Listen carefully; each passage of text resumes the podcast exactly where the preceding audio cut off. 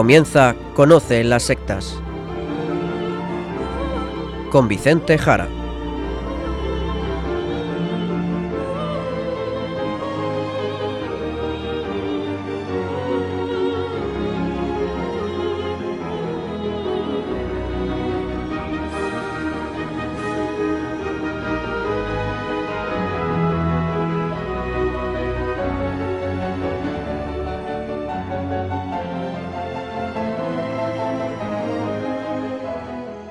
Buenas tardes, queridos amigos de Radio María.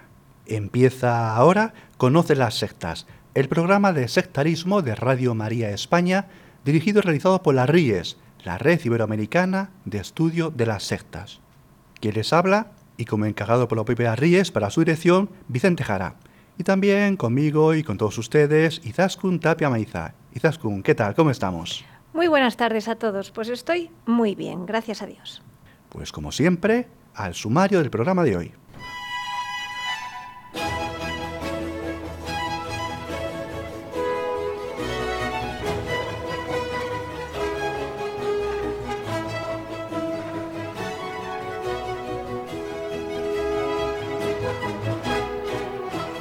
Hoy en el programa hablaremos de la llamada Teología de la Prosperidad. Y seguiremos con el Padre Luis Santa María, con las noticias de actualidad del sectarismo en todo el mundo.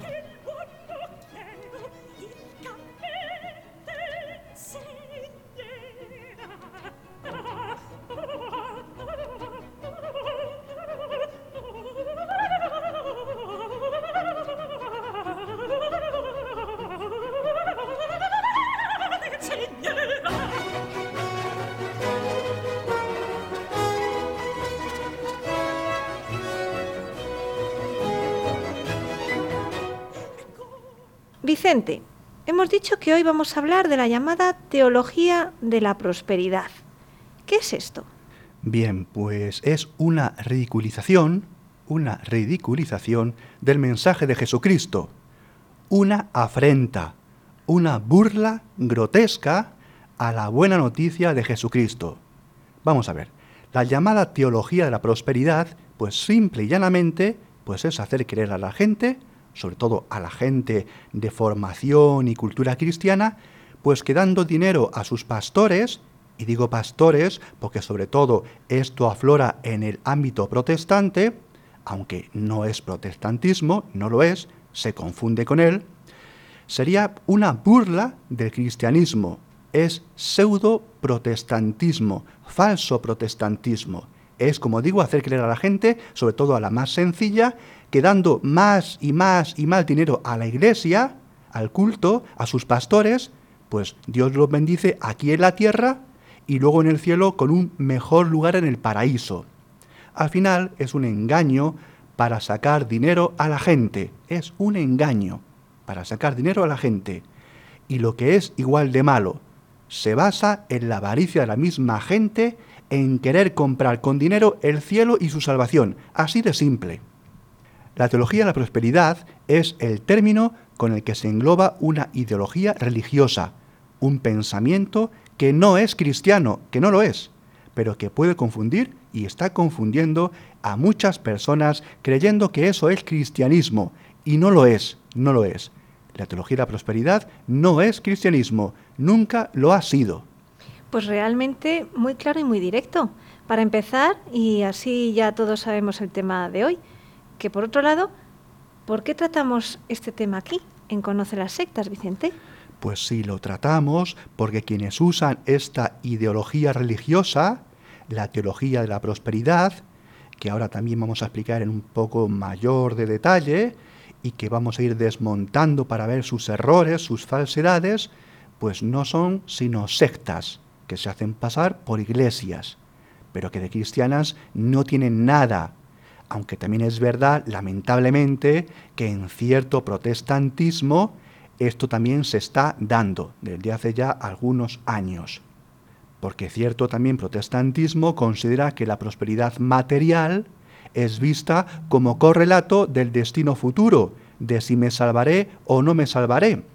En todo caso, esto, esto de la teología de la prosperidad, no es cristiano, aunque sí es verdad que también se encuentra dentro del protestantismo, en algunos ámbitos protestantes, pero sobre todo en muchas sectas que lo usan para engañar a la gente. Y en nuestros países, en nuestros países, no solo hispanoamericanos, sino también en España, podemos, por ejemplo, sintonizar canales de televisión, canales de televisión que siguen esta corriente de la teología de la prosperidad. Los tenemos en televisión, en España, en Hispanoamérica, en muchos lugares del mundo, en Estados Unidos. ¿De acuerdo? Mucho cuidado. Por lo tanto, queridos oyentes, sí, sí, algunos de los canales de televisión que posiblemente ustedes han sintonizado, que quizás sigan, pues son de esta corriente de la teología de la prosperidad. Y así, en dulces palabras evangélicas, ¿de acuerdo? Al final te están colando te están colando, te están metiendo, que con tus donativos puedes alcanzar la bendición divina y podrás verlo, esa multiplicación de bienes, aquí en tu vida ahora y luego en el cielo de manera colmada, superabundante. Te dicen que dones, dona, dona, da más dinero, más dinero, más dinero, que eso es lo que Dios quiere de ti. Y si das y das y das y das, así se ve que tienes mucha, mucha, mucha fe. De alguna manera se dice que tu fe se muestra por la cantidad de dinero que das al pastor, al canal televisivo. Dona, dona y da más y más dinero. Así se va a ver lo que amas a Dios. Eso, eso es la teología de la prosperidad. Y eso no es cristianismo. No lo es. ¿De acuerdo? Tengamos las cosas claras. Y aquí quiero citar un texto de un miembro de las RIES, gran experto en temas pentecostales y pseudo-pentecostales, que es Miguel Pastorino, que es nuestro secretario de las RIES para América. Y dice así, eh, Izaskun, léenos por favor unas líneas que vamos a tomar de uno de sus artículos que tenemos en el portal religioso Aleteia, que pueden encontrar en internet, sobre este tema en concreto. Dice así Miguel Pastorino de la Red Iberoamericana de Estudio de las Sectas. Dentro de algunas formas del neopentecostalismo, en Estados Unidos y América Latina, ha crecido una corriente llamada Teología de la Prosperidad, que influye en no pocas iglesias pentecostales y se hace cada vez más presente en los ministerios evangélicos, con fuerte presencia en los medios de comunicación.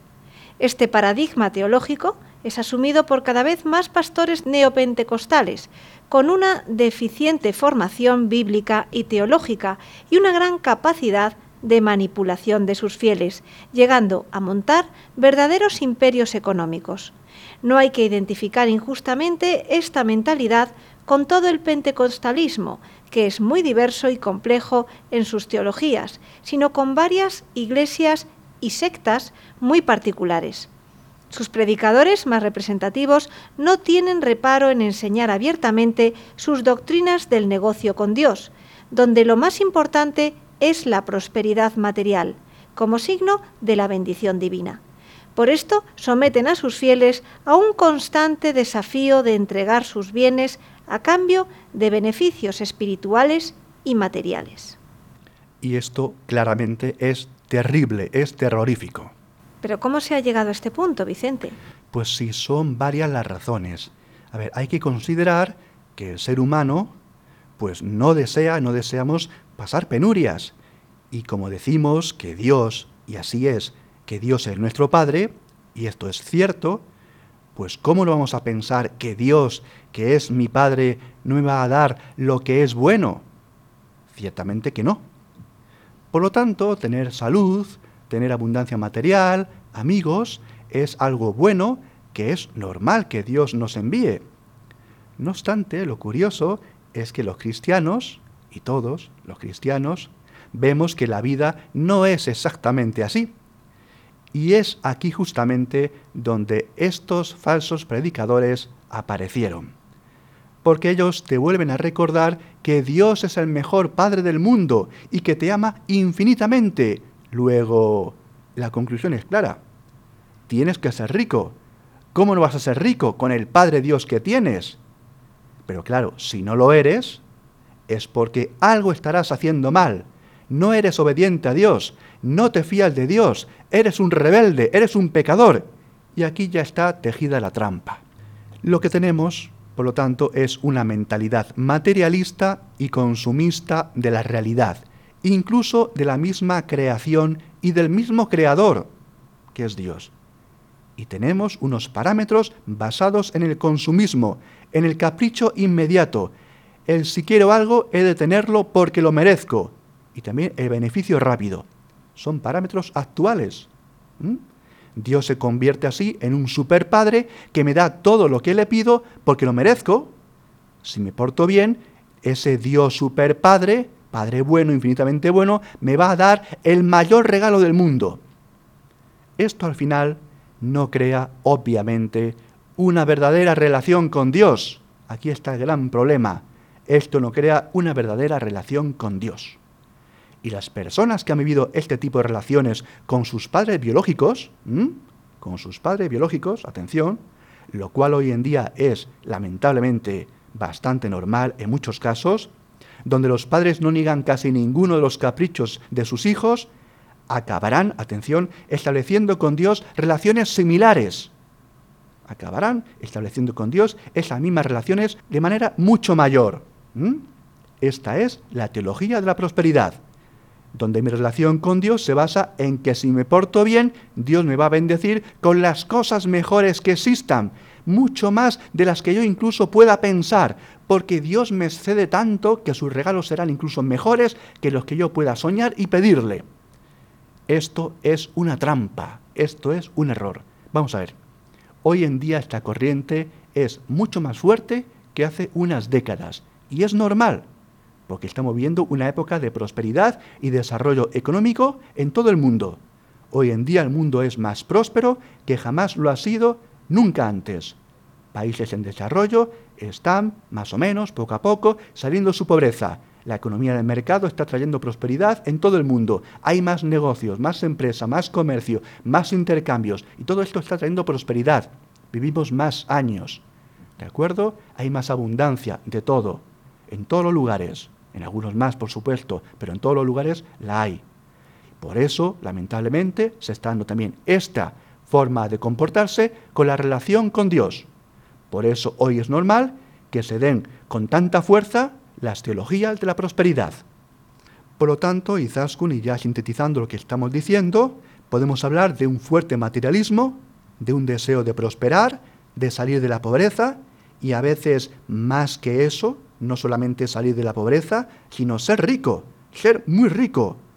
Por lo que aquí también, atención, tenemos el pecado de la codicia, el pecado también de la envidia, envidia del otro que es más rico, y también el pecado de la magia, esa instrumentalización de Dios, una inadecuada concepción de Dios. Parece mentira, atención queridos oyentes, parece mentira que los cristianos, las poblaciones de cultura cristiana, no tengan formación clara y suficiente de lo que es la pobreza, el sentido de la pobreza, de cuál es la relación correcta con Dios que hay que tener con Dios, cómo comportarnos con Dios y no caer en estas falsas religiosidades. Pero la verdad es que esto es, es bastante difícil porque no es sencillo tener estas cosas tan claras, Vicente. Claro, y vemos que no se tienen claras porque mucha gente está cayendo en este falso culto a Dios, en esta instrumentalización de Dios. Y vamos a ver si hoy un poco y con rapidez, porque no hay mucho tiempo, como siempre, conseguimos explicar algunas cosas un poquito más. ¿Mm? Pues vamos a ir empezando con algo complicado que te voy a preguntar. Porque aquí también, en Radio María, hay campañas de petición de ayuda, de oraciones, de ayuda también monetaria, se piden donativos. ¿Cómo podrías explicar esto, Vicente? Eh, sí, bien, pues buena pregunta y Zaskun, la verdad, muy buena, porque también da algunas pautas para entender esto. Vamos a ver. Y espero que se me entienda con lo que voy a decir. A ver, le voy a decir de otra manera. A ver, uno podría ahora gritarme incluso, ¿verdad? Y decirnos, oye, pues sois unos hipócritas ahí en Radio María, que vosotros también pedís dinero ahí para la radio, para la radio de la Virgen María. Bien, pues claro que sí, pero yo le voy a contar a ustedes, efectivamente, con esta pregunta quizás tan buena, la diferencia. Bien, es la siguiente. Estas sectas que estamos hablando, estas iglesias de la teología de la prosperidad, atención, te dicen que si tú les das dinero, dinero, dinero con donativos y más donativos y más donativos, ¿De acuerdo? Dios te va a bendecir y podrás tener un buen trozo, un buen pedazo de cielo por toda la eternidad en el paraíso. ¿De acuerdo? Es lo que te venden. ¿Entendido? Pues atención ahora, queridos oyentes. Yo, como católico, aquí en Radio María, te digo que por mucho dinero y muchos donativos que entregues a Radio María, por ejemplo, incluso tu testamento, todos tus bienes, aún así puedes irte por toda la eternidad al infierno con Satanás. Toda la eternidad. ¿Lo han entendido? ¿Mm? Madre mía, Vicente, ¿cómo nos has dejado? Pues sí, porque está la gran diferencia que hay. Y es que esta es la verdad.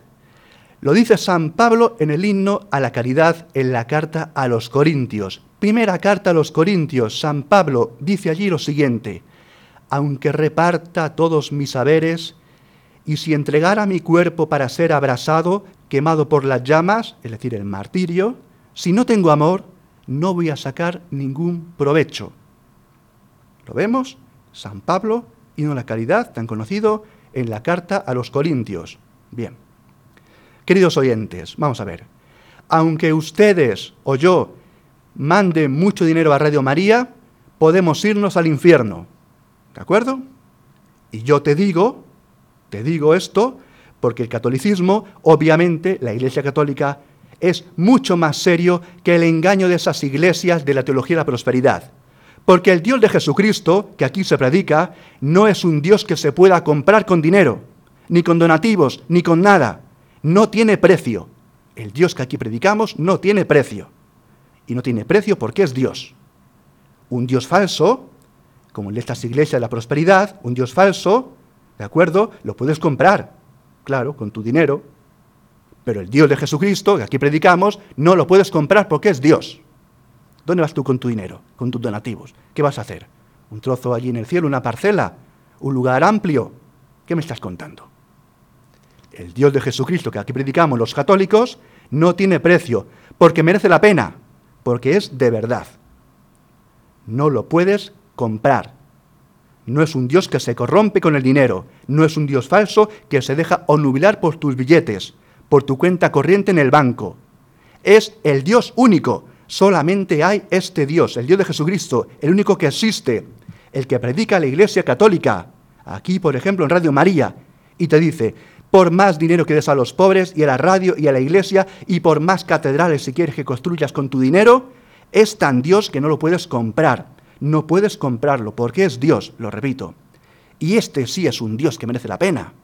Este sí es un Dios de verdad, merece la pena, no lo puedes comprar. Yo quiero un Dios que no pueda comprar con mi dinero, porque ese sí es Dios. Ese es el Dios predicado por Jesucristo, no el falso Dios de las sectas de la teología de la prosperidad. ¿Lo entendemos? Bien, pues de igual forma, por mucho que hayas hecho en tu vida, ser catequista toda tu vida, irte los veranos de misiones, dar dinero a los pobres, tener un programa de Radio María como nosotros, lo que sea, si no hay amor, lo que decía San Pablo, si no hay amor, si no lo haces por Dios, si no lo haces por Dios, solamente para Dios, ¿de acuerdo? No vale para nada. Recordemos el pasaje de la anciana, ¿verdad?, del Evangelio, que echó unas monedillas o una monedilla quizás en el cepillo del templo, dice Jesucristo en ese relato. Esa anciana echó más que nadie, porque echó lo único que tenía. Se entregó, el decir, ella totalmente entera, totalmente a Dios, y lo hizo por amor a Dios. Por eso, dice Jesús, dio más que nadie. ¿Lo entendemos? Pues ahora seguimos, que queremos también decir algunas cosas más. Hay mucho que explicar en este tema, pero un poquito de música y zascun y ahora continuamos. Bien, Vicente, pues vamos a escuchar en el programa de hoy tres canciones del cantante estadounidense Stevie Wonder. Vamos a empezar con I Just Call.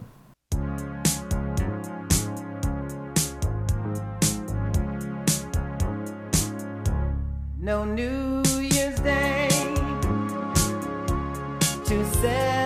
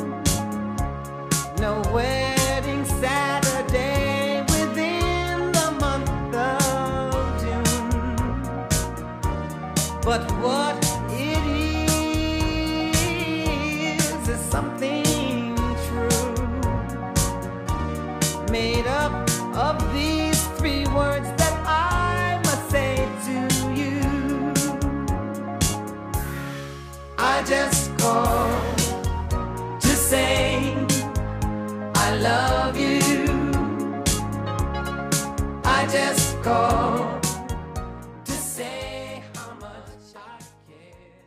Estamos en Radio María, en el programa Conoce las sectas, hablando de la teología de la prosperidad.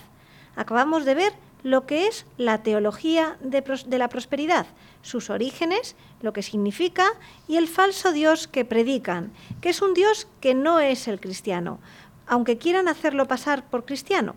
Vicente, entonces, la pobreza, todo lo que antes hemos dicho, ¿qué sentido tendría? Creo que esto deberías explicarlo un poquito mejor. ¿Dios quiere que seamos pobres entonces? A ver, vamos a ver. Para la teología de la prosperidad, como te dicen que Dios te ama, y porque te ama como nadie, que es verdad, te va a dar todo lo bueno, y como si te miras, te vas a ver en la pobreza, mucha gente al menos, de verdad, verdaderamente pobres, ¿verdad?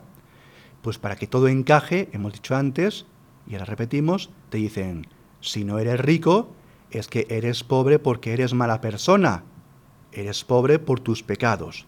Y si quieres ser rico, haz lo que la Biblia te dice. Así de fácil y de automático te cuentan.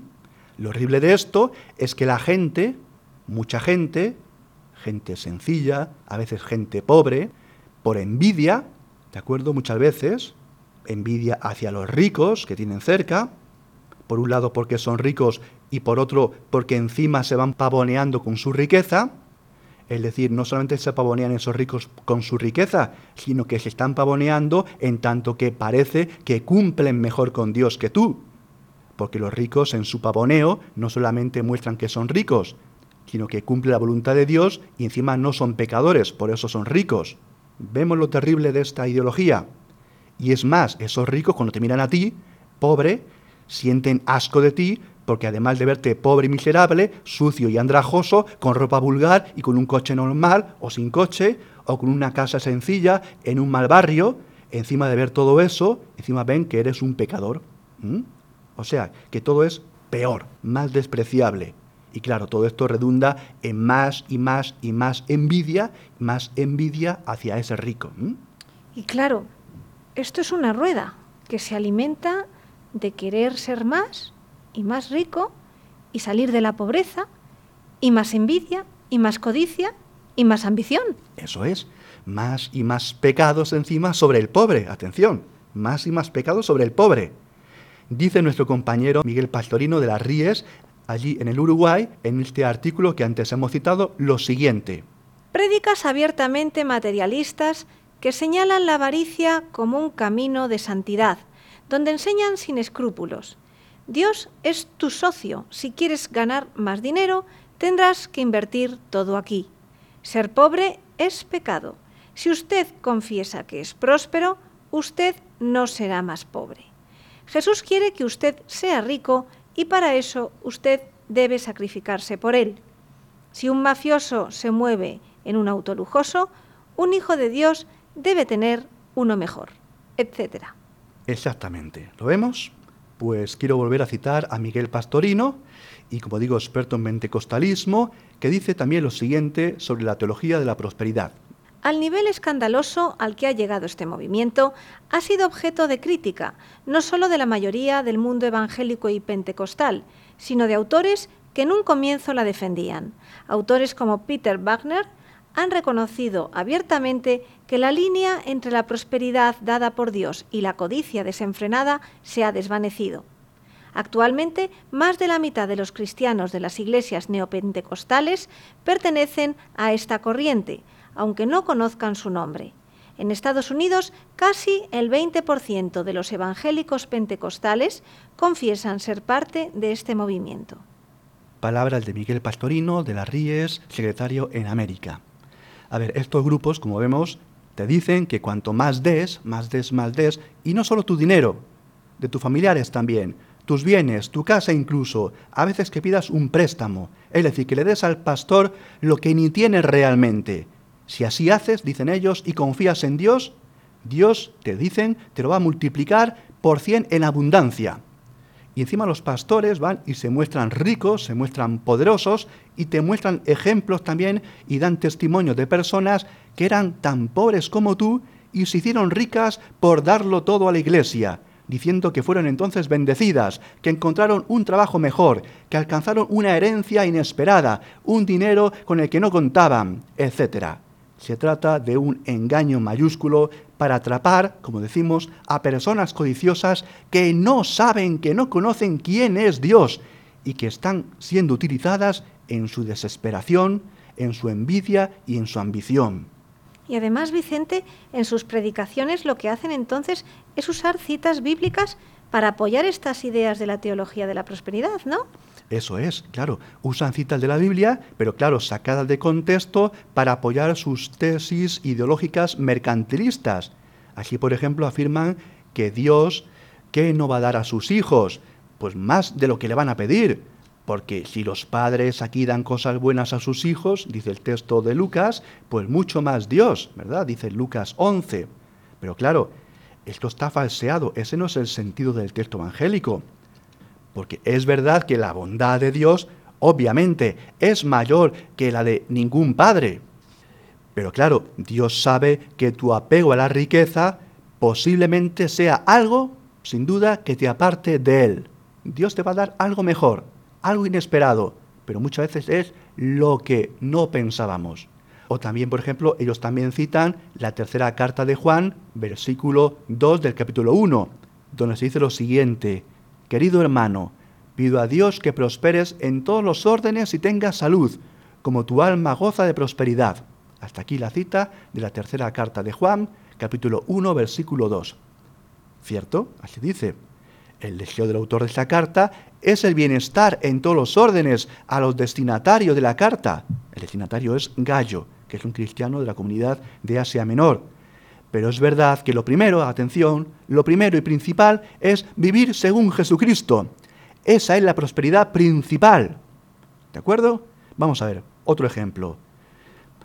Sin duda, sin duda, San Pablo podía haber vivido muy bien, de manera holgada, ¿de acuerdo? Podía haber vivido muy bien, muy tranquilamente, y muchos años, y sin ser perseguido, sin ser encarcelado, sin ser ultrajado, apedreado y luego asesinado. Para San Pablo lo importante, lo principal fue Jesucristo. Y también para San Juan y para el resto de apóstoles. ¿De acuerdo? Lo principal es la vida en Cristo, seguir a Jesucristo, predicar a Jesucristo. Lo demás, las demás prosperidades, las materiales y las de la salud, están siempre por debajo de la prosperidad de hacer la voluntad de Dios. ¿De acuerdo? Por eso decimos que Dios es mi pastor y que nada me puede faltar. Pues claro, porque nada hay más importante que Dios. Si Dios es mi pastor, ya lo tengo todo. ¿De acuerdo? Ande por donde ande, porque Dios es mi pastor. Lo más importante es Dios. Solo Dios basta, decía Santa Teresa de Jesús. Y así es como hay que entender la parábola de los talentos. Lo que Dios nos da es para ponerlo al servicio de los demás, para fructificarlos para el bien de todos, no para hacernos ricos por ser ricos al margen del mundo, sino para el servicio, ponernos a los pies de los demás, como Jesucristo, que se puso a los pies a lavar los pies de los suyos.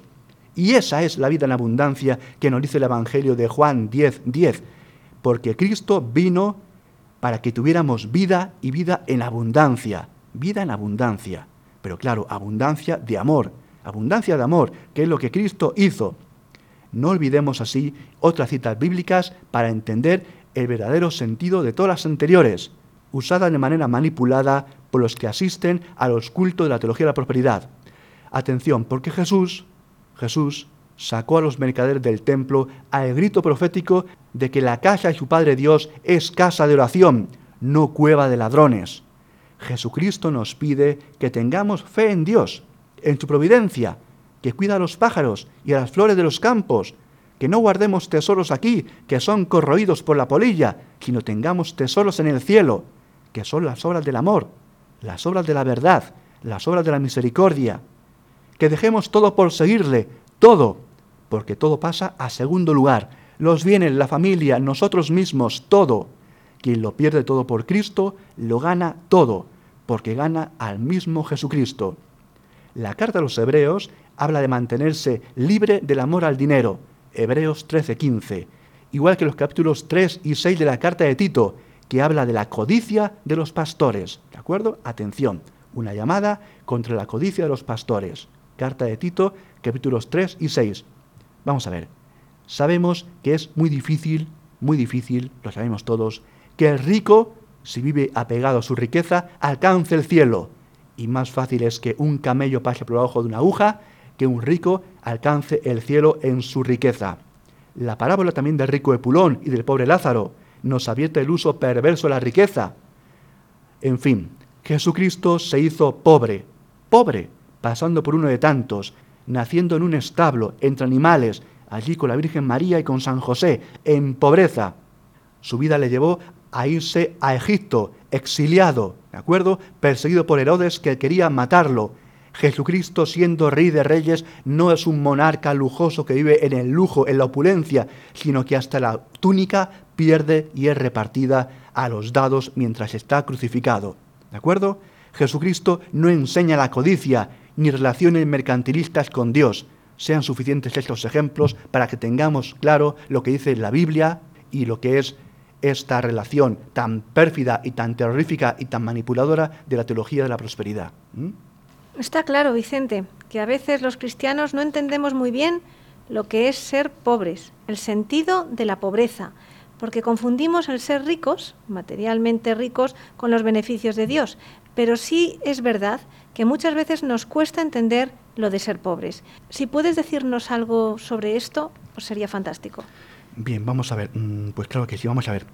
Creo que como bien dices, pues estas cosas eh, no las tenemos muy claras, lamentablemente, sino tenemos un- una gran confusión, un matiburrillo de ideas. Así me explico con estos minutos que nos quedan de esta primera parte del programa. A ver, a los cristianos, atención, a los cristianos, no se nos pide ser pobres. Así de claro y directo lo digo. A los cristianos no se nos pide ser pobres. Porque la pobreza no es algo que Dios quiera para nadie. La pobreza es mala. La pobreza es mala. La pobreza no es algo que Dios quiere para nosotros. Dios no quiere que seamos pobres. Pues explica esto ahora porque nos los colocas un poco. Dios no quiere que seamos pobres. A pesar de todo lo que he dicho antes. Dios lo que quiere, y sí es lo que estoy diciendo en todo el programa, Dios lo único que quiere es que le adoremos a Él como único Dios. ¿Mm? Eso es lo importante, es lo que Dios quiere. Vamos a ver, el mundo, las cosas, la riqueza, la salud, lo que podemos comprar con dinero, que al final es todo, las mercancías, lamentablemente también incluso las personas, que a veces se dejan comprar y vender, nada de eso es Dios. Las criaturas no son Dios. ¿De acuerdo? Las criaturas no son Dios. Dios es el creador de todo. Lo que pasa es que las personas, que somos criaturas, y es normal, ponemos el corazón en las cosas, en las cosas, en las personas, y nos olvidamos muy fácilmente de Dios, del que las ha creado. Lo que Dios quiere es que le pongamos a Él en primer lugar, a Dios, al Creador, y ya luego, luego, pongamos las criaturas, pero luego. Por eso Dios no quiere que seamos pobres, sino que seamos como seamos, hagamos lo que hagamos, vivamos desprendidos, incluso vivamos en pobreza, que es la única forma de poder amar de manera única a Dios.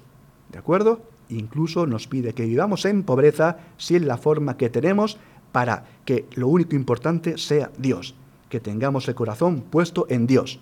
Si tú tienes el corazón fácil que se va a las cosas, pues despréndete de ellas, porque si no, no vas a pasar por el ojo de la aguja. ¿De acuerdo? Las criaturas que Dios ha creado son los medios para llegar al Creador. Las cosas están para llegar a Dios, para verle, para desearle, para alcanzarle. Pero claro, con la gracia, porque el Creador está por encima de la criatura, de todas las criaturas. Por eso hace falta la gracia. Por eso las criaturas apuntan a Dios, pero no lo alcanzan. Por eso la gracia es necesaria para llegar a Dios. Y por eso decimos, la teología de la prosperidad es un insulto a Dios, es un pecado contra el Espíritu Santo, es un pecado, la teología de la prosperidad, contra el Espíritu Santo. Buscan comprar a Dios, convertir a Dios en una criatura que se puede comprar con dinero. Y es un pecado muy serio. Pecado, digo yo, contra el Espíritu Santo. Vamos a ver, repito lo de antes un poco más. Las cosas no son malas. La creación no es mala, aunque esté dañada por el pecado. Pero el mismo Dios, al encarnarse en su segunda persona, el Logos, como Jesucristo, miren por dónde, ha convertido la creación, la materialidad, en algo ya divinizado. Jesucristo, verdadero hombre, verdadero Dios, por toda la eternidad. La creación, al formar parte por siempre, jamás, eternamente de la persona del Hijo de Jesucristo, es algo que forma parte ya, por siempre, de la Santísima Trinidad. La creación es bella, hermosa, pero transformada en Cristo. Claro, transformada en Cristo, que en la cruz y la resurrección alcanza la plenitud. Y vamos ahora a los pobres con todo esto. A ver, el tema de los pobres, atención, no es una cuestión de pobreza tal y como la estamos relatando ahora. El tema de los pobres no tiene que ver con la pobreza. El tema de los pobres no es una cuestión de pobreza en el sentido de que debemos de poner nuestro corazón no en las criaturas, sino en Dios. El tema de los pobres sencillamente es una cuestión de justicia, de justicia. Lo dice claramente Santo Tomás de Aquino. No podemos dejar que haya gente que muera de hambre, que sufra gobiernos corruptos y guerras y lo pierdan todo. Es una cuestión de justicia el tema de los pobres. ¿De acuerdo? Aquí estamos hablando de la pobreza en tanto que es poner el corazón en Dios y luego en las criaturas, pero primero en Dios. ¿De acuerdo? El tema de los pobres es un tema de justicia, no de pobreza en ese sentido. La pobreza, en ese sentido, de poner el corazón primero en Dios, por lo tanto es algo que nos afecta a todos, a los pobres y a los ricos, a los pobres y a los ricos. Porque atención, muchos pobres son avariciosos, quieren ser como los ricos, son envidiosos, a veces roban, su corazón está muchas veces lleno de maldad, y así hay que decirlo, en su miseria, en su desesperación. Claro, también los pobres tienen que desprenderse de toda esa maldad, ciertamente, y poner su corazón en Dios, a pesar del estado en el que están, que ha de ser remediado por la justicia de los cristianos. La riqueza y la pobreza en sí mismas no sirven para alcanzar a Dios. ¿Qué es eso de ser pobre para alcanzar a Dios? La riqueza y la pobreza por sí mismas no sirven para alcanzar a Dios. Se puede ser pobre y no saber aprovechar esa pobreza para vivir desprendido y pendiente solo de Dios. Y esto que suena tan fuerte, vamos a aplicarlo ahora con otro tema muy similar, la pobreza, con la enfermedad. Dios tampoco quiere la enfermedad. Dios tampoco quiere la enfermedad. Dios no quiere la pobreza, Dios no quiere la enfermedad, claro que no. Pero cuando viene la enfermedad, ha de servirnos para darnos cuenta de nuestra fragilidad como criaturas y poner así los ojos en Dios. La pobreza, la enfermedad, el fracaso, la desesperación, el abandono, el dolor, la muerte de gente cercana, han de servirnos como ocasiones para acercarnos a Dios, ver que solo Dios, el Creador, solamente Él es Dios, y los demás no son Dios, los demás son criaturas que dependen de Dios, y así poner la esperanza en fe y en amor total solamente en Dios. Debemos, por lo tanto, usar los malos momentos de pobreza que tengamos para acercarnos a Dios. Y ya sé que no es fácil, pues son momentos duros o momentos de enfermedad. De ahí que bienaventurados los pobres, claro, los pobres de espíritu, los desprendidos. Por eso en el libro de Job, ¿eh? por eso en el libro de Job, cuando Job entendió el sentido de la vida, entendió la omnipotencia de Dios, ¿eh? Dios, igual que le hizo pobre y enfermo, le restituyó todo y más, porque ya entonces lo entendió. Eso es lo que Dios nos dará a todos en el cielo, claro que sí, donde allí no hay enfermedad, porque Dios no la quiere, donde allí no hay dolor ni luto, sino alegría, que es lo que Dios quiere. Siempre que antes lo entregues todo, todo, todas las cosas a Dios. Lo primero en tu vida y solo ha de ser Dios, porque eso es lo único que Dios, el creador de todas las cosas, quiere, que le quieras solo a Él, y Él te lo dará todo, que es Él mismo, el creador de toda la creación. Seguimos con otro tema de Stevie Wonder. You are the sunshine of my life.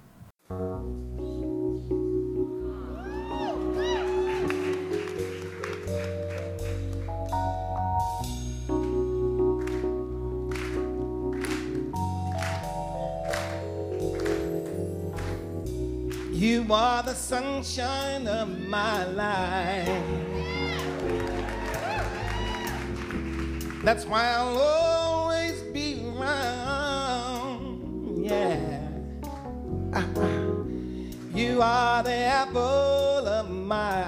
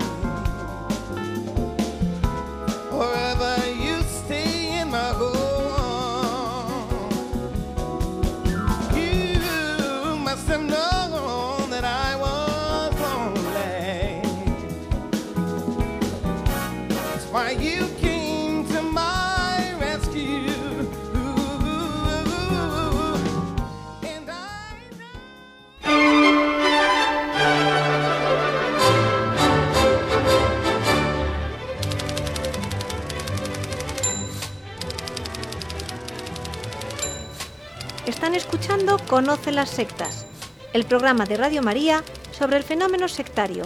Y llega el momento de repasar lo que ha pasado en los últimos días en torno a este tema. Para ello está con nosotros, como es habitual, el padre Luis Santamaría, sacerdote de la diócesis de Zamora y miembro de la Red Iberoamericana de Estudio de las Sectas, la RIES. Buenas tardes, padre Luis.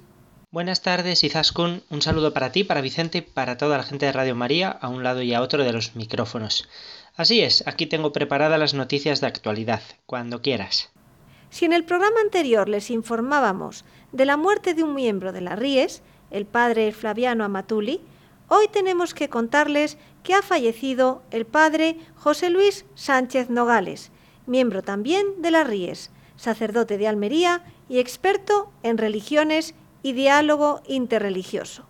Efectivamente, el pasado 22 de junio falleció en Almería el padre José Luis Sánchez Nogales, sacerdote de aquella diócesis, profesor en la Facultad de Teología de Granada y miembro de la Red Iberoamericana de Estudio de las Sectas, la RIES, desde poco después de su creación en diciembre de 2005. El ministerio sacerdotal de Sánchez Nogales estuvo dedicado desde muy pronto a la investigación y publicación de sus estudios. Nacido en la pedanía minera de las Serrerías de Cuevas de la Almanzora en 1950, vivió su infancia en la localidad de Berja.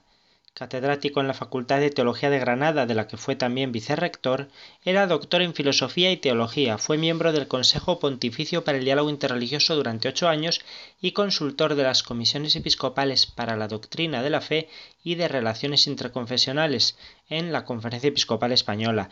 Además, fue asesor de los obispos del norte de África para la cuestión del Islam.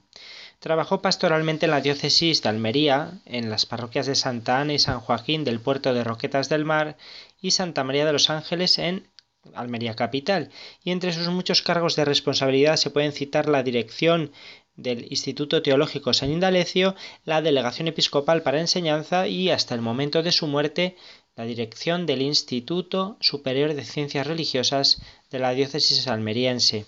En algunas de sus estancias en Roma se dedicó a profundizar en el fenómeno de las sectas, tema sobre el que publicó dos importantes libros y numerosos artículos.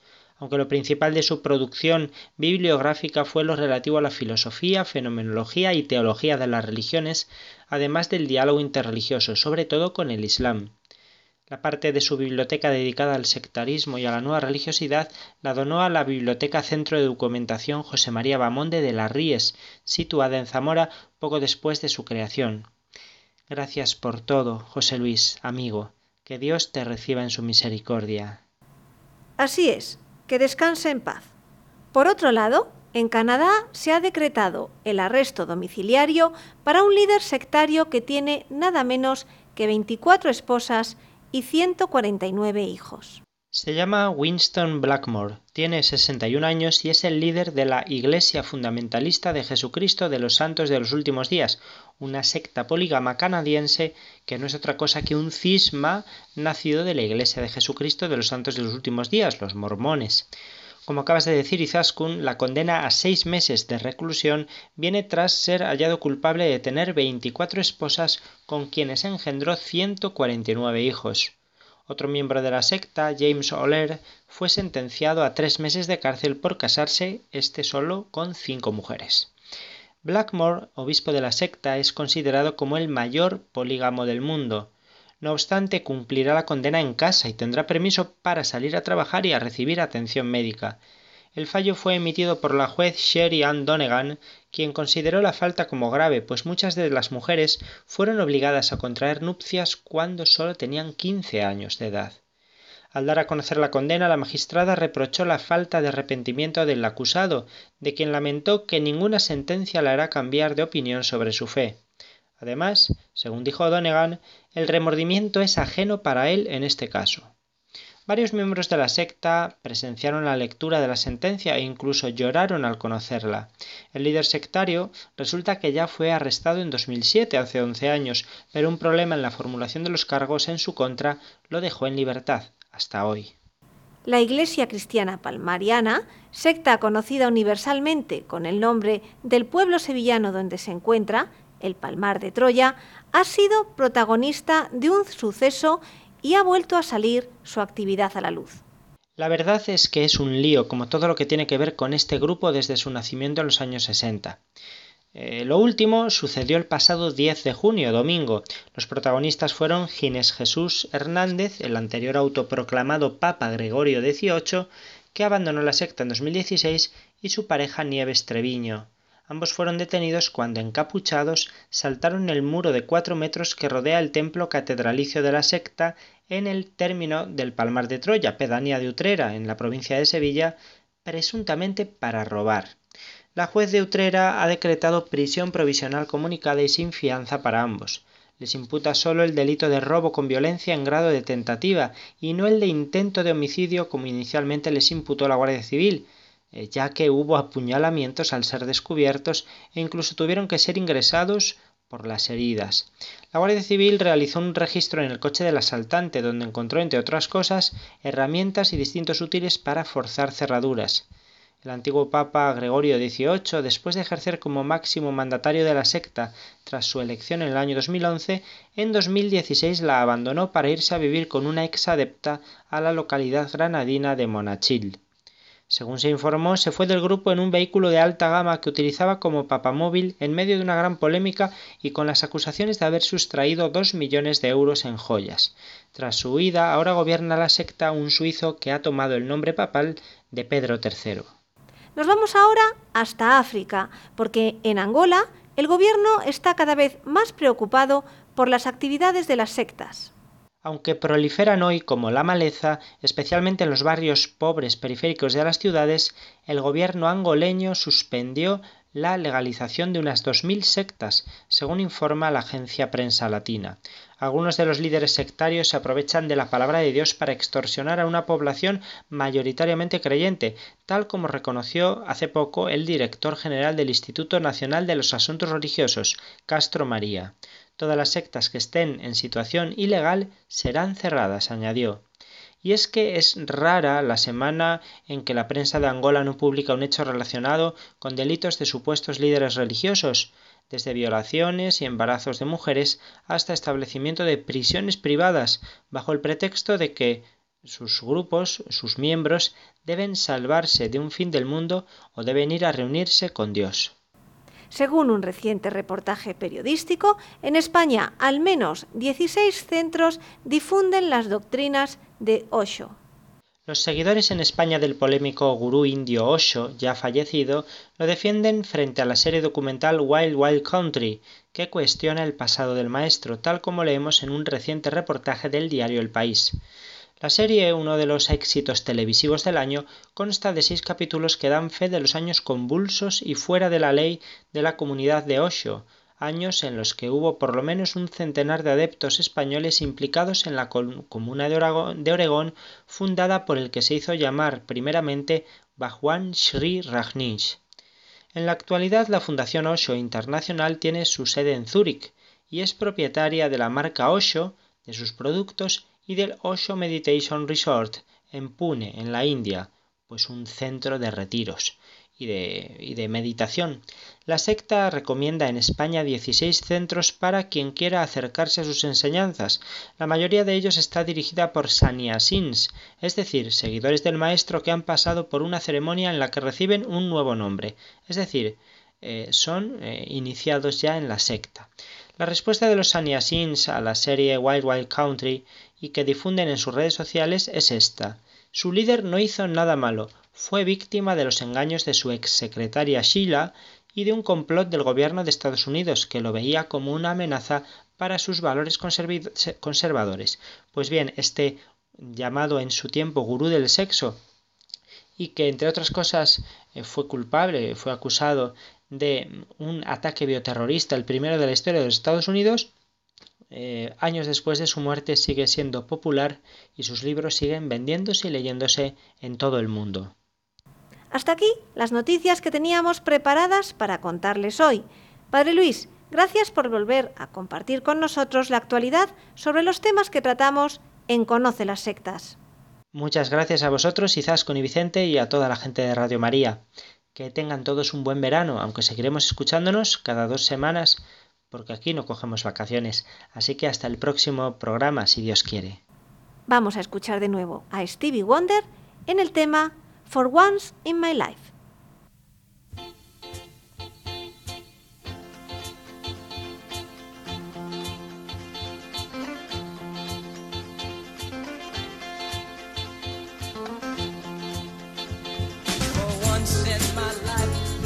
someone who needs me,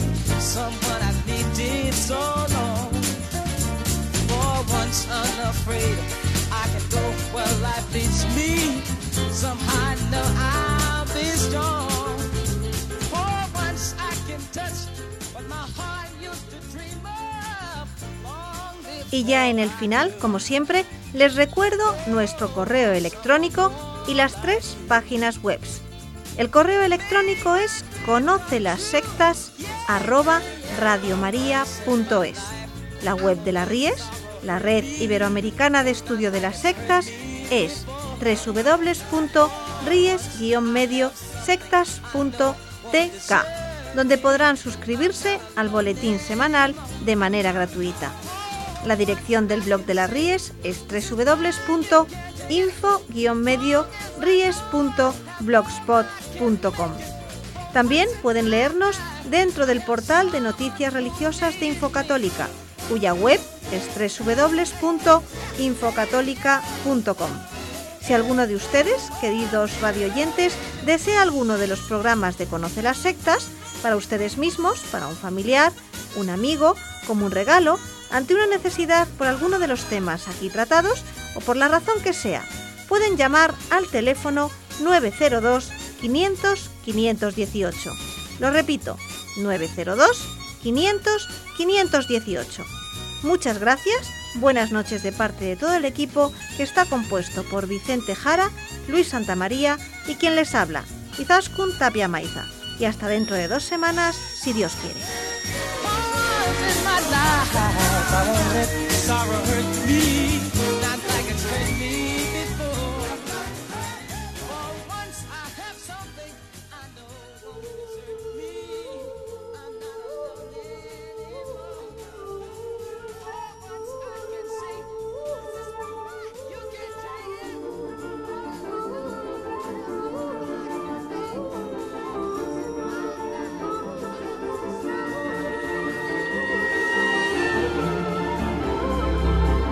Han escuchado Conoce las sectas con Vicente Jara.